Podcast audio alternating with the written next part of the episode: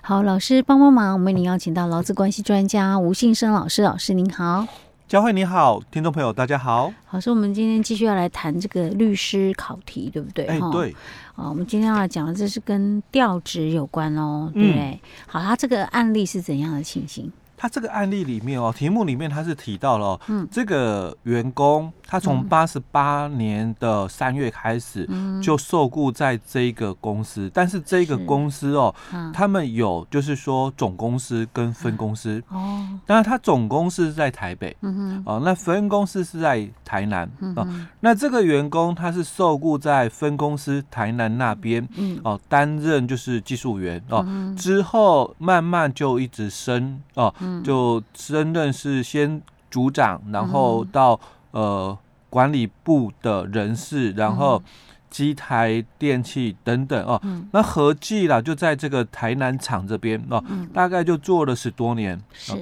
那在一百年的四月的时候哦，嗯那公司又通知要他调职嗯哦，但是这一次的调职哦，嗯是调降了哦哦，因为变成是助理专员。是哦哦那这个员工哦，嗯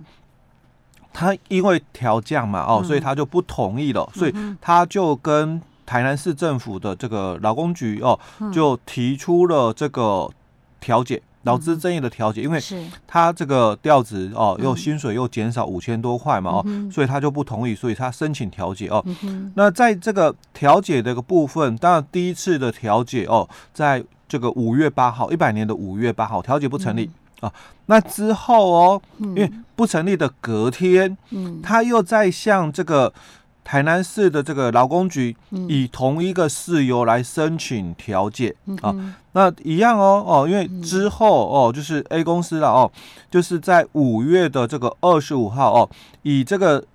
劳工哦嗯没有正当理由继续旷职达一个月以上哦，嗯那就不经预告哦，就跟他终止契约了哦。嗯哼那这个台南市政府哦，它是到了五月三十号，因为嗯我刚刚提到哦，这个点很重要哦。嗯第一个点就是它的这个调解不成立，第一次五月八嗯五号月，八号那嗯隔天哦嗯，就五月九号哦，嗯那他又申请了调解。嗯哦那我们的调解的日期是到了五月三十哦、嗯才调解哦是。那五月三十也是调解不成立，好，嗯哼那他就问了两个问题了哦。嗯哼那依照我们劳资争议处理法里面的一个规范哦，嗯他说那甲应该要向哪一个地方的机关提起这个调解申请哦，劳资争议调解申请，因为公司的这个登记嗯是在台北市、哦，嗯那它的劳务提供地哦是是在在台台南南市嗯哦哼，所以到底是以台南市还是以台北市为受理单位哦？嗯那第二个问题他就问了，那我们第一次调解不成立啊，那他又再提起第二次的调解哦，嗯而且是以同一个事由来申请调解，那嗯有没有合于法规？嗯哼哦，那这个是第一小题的部分。嗯那第二小题的部分就问到了哦，那这个公司哦是一直等到了，就是说他们的调解不成立嗯哦，那他才以这个矿职的一个部分哦嗯来申跟这个员工啦哦这个终止劳动契约哦，但是哦哦，嗯我刚刚非常谈论到这个时间轴的问题哦，嗯就我们的这个劳工哦，他是这个四月六号嗯公司通知哦，这个职务异动哦，嗯那员工觉得这个违法哦嗯，所以他四月九号申请了这个调解。那在这个五月八号哦，调解不成立。嗯那五月九号他又再提这个调解，可是公司哦是在五月二十五哦就通知哦这个终止契约哦旷职的一个理由哦终止契约。那我们的第二次调解哦是在五月九号申请的哦，那调解的开会时间是五月三十哦。嗯那公司哦，他就讲了、哦，那公司在这个五月二十五哦，跟员工终止这个劳动契约哦、有没有效力？我感觉很复蛮复杂的呢， 这么多时间点，我好像看不出来有什么问 题，好不好？好好来了解一对下。，啊因为其实这个案例 哦，它涉及到很多的一个实物上的一个问题哦。嗯那其实我们之前应该也在节目里面哦，也有分享过类似的一个情况的嗯哦。那因为我们的这个调子的一个部分哦，嗯从题目里面看起来，是好像他历年来啦、啊哦，就是在公司已经任职十多年了哦。是，那其至实少十二年有了。哎、对，嗯那其实哦，他已经经历过很多的一个工作嗯，哦，就是调职对他来讲应该都是接受、哦。是可是他的调职哦，哈，以前的刚来技术嗯员、之后组长，然后到了管理部，嗯哦，那接着哦又机台啦、电器啦、哦空调修理等等的哦，嗯其实虽然没有讲的很清楚啦哦，嗯但是可以看得出来，应该都是涵盖的一些薪资有微幅的调升的一个嗯哼情况。是因为从从他的那个职称里面来看哦，对对应该可以猜猜得出来是薪水也有调涨哦。嗯但是这一次哦哦的调整职务是调降了是，啊，因为从职称来看就知道嘛，对这啊，个是助理专员，对啊，是助理，而且助理哎嘛，助理通对常就是比较是，嗯，感觉像新进人员才会是助理。哎，对，那我已经做了十几年了哦，嗯那你把我调成助理，那接着哦。嗯薪水也减少是哦，薪水减少哦，所以到底这样的一个调子合不合法哦？所以他就提出了这个劳资争议，但是因为嗯我们今年才有劳动事件法、嗯哦，那这个争议点是在一百年啦、哦，嗯所以当然就不能以现行的劳资争议处理法的角度来看哦。嗯哼那我们的这个劳劳基法的第十条之一哦，也是在一百零五年的时候哦才有修正的啊哈哦，就是调职的那个新的一个法源依据啊哦。哈那以前没有的话，我们嗯就只有一个调动五原则、嗯哦。那在这个调动五原则里面哦，它也是强调五个原则，就第一个企业经营所必须嗯哦，那第二个它是提到了就是不可以违反劳动契约，嗯那第三个是。调动之后的工资还有劳动条件不可以做不利的变更、嗯哦。那第四个是调动之后的工作是他体能技术能够胜任的嗯哦。那第五个是谈到调动之后的距离如果有过远哦，那这个雇主哦要给予适当的一个协助哦。当然，在这五个原则里面哦，嗯因为地点也没有变更哦，那他本身十多年来也工作一直有所轮调哦，嗯哼那所以应该是能够胜任的哎，啦。对，因为嗯应该公司都有教育训练嘛，是哦，所以这几个点哦都没有问题。那嗯最大的一个问题就是他讲到了哦，每个月的薪水哦，减少了，嗯哎，减少了五千多块那就是有不利的变更了哦，所以他当然他就提出了劳资争议的一嗯个调解 哦，是所以当他在第一次的调解哦不成立哦，五月八号不成立之后，他隔天嗯马上又再提起了第二次的调解，而且是以同一个事由。嗯哦，那这样子的一个申请到底合不合乎我们的法令的一个规定？应该是不行吧？应该是应该只有一次吧？哎、你调解已经不成立了哈哦，对那啊，你，你再调解也没用啊，就是只能再去走其他的程序了，不是吗？哎那所以不然这样没完没了。哦，他这里哦，他就有一个很奇怪的一个部分哈、哦，嗯所以。原则上啦，哦，嗯我们习惯上就会觉得，哎、既然你调解第一次调解都不成立了哦，嗯那你又以同一个事由哦，嗯，再调解哦，那还有受理的必要吗？哦，所以嗯当然这个我们要来探讨法规的部分哈、嗯那我们先回答就是第一个哦，他说、嗯那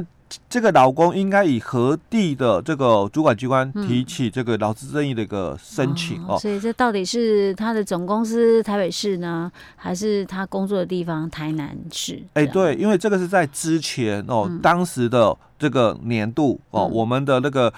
劳动三法、嗯哦，应该还没修正之前，是因哦为一百年的事情。哎、，对，我们是一百年，那时候刚好劳动三法修修订了嗯哦。那这个应该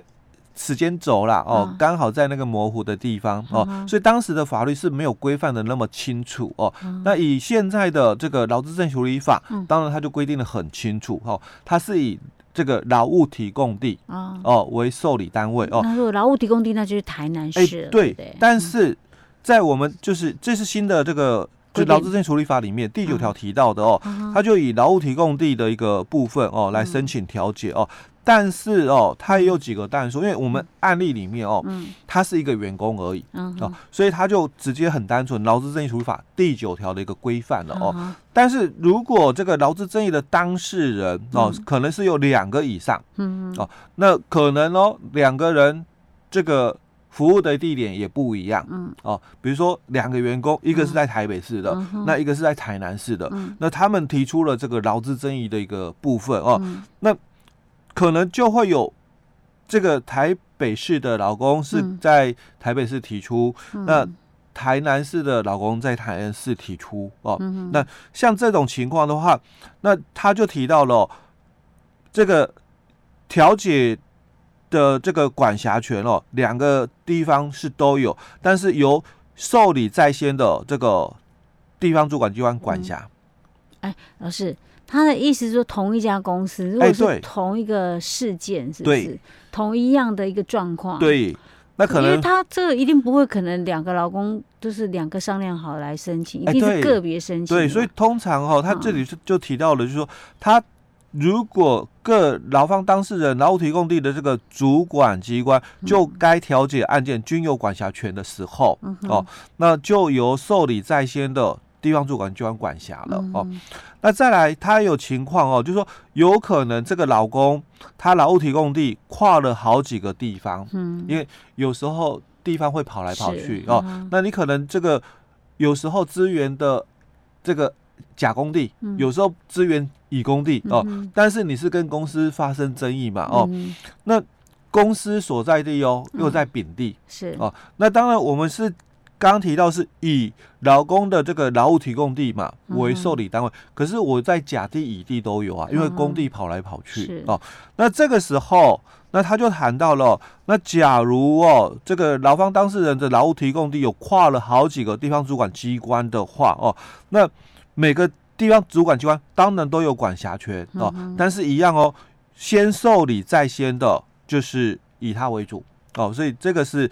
其他比较例外的一个情形哦。那当然，我们的劳资争议，它也有可能是由工会提出嗯哦，不是由劳工个人提出的哦。那如果是由工会提出的话，那就以工会的这个登记所在地的这个地方主管机关为受理单位了。嗯哼那当然也有可能呐、哦，我们的这个劳工他是在国外嗯提供劳务的、哦。嗯那如果有劳资争议的时候，那就回到哦雇主登记所在地的这个地方主管机关来受理嗯哼这个申请哦。是好，那这个是在第一个小题里面的一个问题哦。嗯那接着哦就要来谈到了，就是在我们的这个第二个题目里面哦，他讲说，那他又提出了第二次的这个调解啊哦，嗯那合不合法令的规定好哦？其实以现行的劳资争议处理法嗯或者是劳资争议的这个处理办法里面哦，基本上没有规范这一块。嗯哦，没有规定说你只能提一次啊。哎，对，没有规定这一块的哦，因为啊只是我们习习惯上都觉得，啊，你第一次调解都不成立了嘛好，那你再提第二次哦，好基像本没上意义这没样，意义哦只。是浪费时间而已。对，那因为嗯我们的调解哦，它嗯有两次机会，就嗯你在第一次调解哦，我们在处理的一个调解的一个会议进行里面哦，嗯它有两次的一个机会哦。当嗯第一次的协调哦嗯没有达成共识的话，那我们可以进行第二次是哦。老师但的意思说不会说是一次去，然后就谈，当然谈得成，当然就谈得成啦、啊对对谈不成的话，就是还可以再约第二次哎，的时间第这样。二次的一个部嗯分哦，但是如果就是两次谈完了，嗯那都是调解不成立，那我们就把它视为哦，调解不成哎立，，嗯调解不成立。那调解不成立之后，那再提出第二次的一个申请哦，嗯那其实。它也有规定，一样哦，在我们这个主管机关受理劳资争议调解注意事项里面的第八点哦，嗯他就谈到了哦，那这个在行申请的时候，主管机关应该要查明哦，原记录里面哦，那就下列事项做综合的一个判断哦，那做出适当的一个处理哦。那第一个就是要有新政或有进行调解的实意哦，有这个需要啦哦，然后有这个实际上的一个帮助的哦。那第二个就是有我们这个劳资争议处理法六十一条的一个情形，那这个我们等一下再讲。嗯那第三个就谈到了哦，就是说所请求的这个调解事项，曾经调解成立哦，那与原来的、哦、调解的这个标的是不同的哦，那这样才行哦。基本上他要有这三种情形哦，他才能够再受理。是，可是他既然有这样讲话，表示说应该还是可以第二次申请啊，哎对不对？对哦 OK，好，老师，那这个这个部分我们下一集再跟大家再更讲更详细一点。嗯好吧，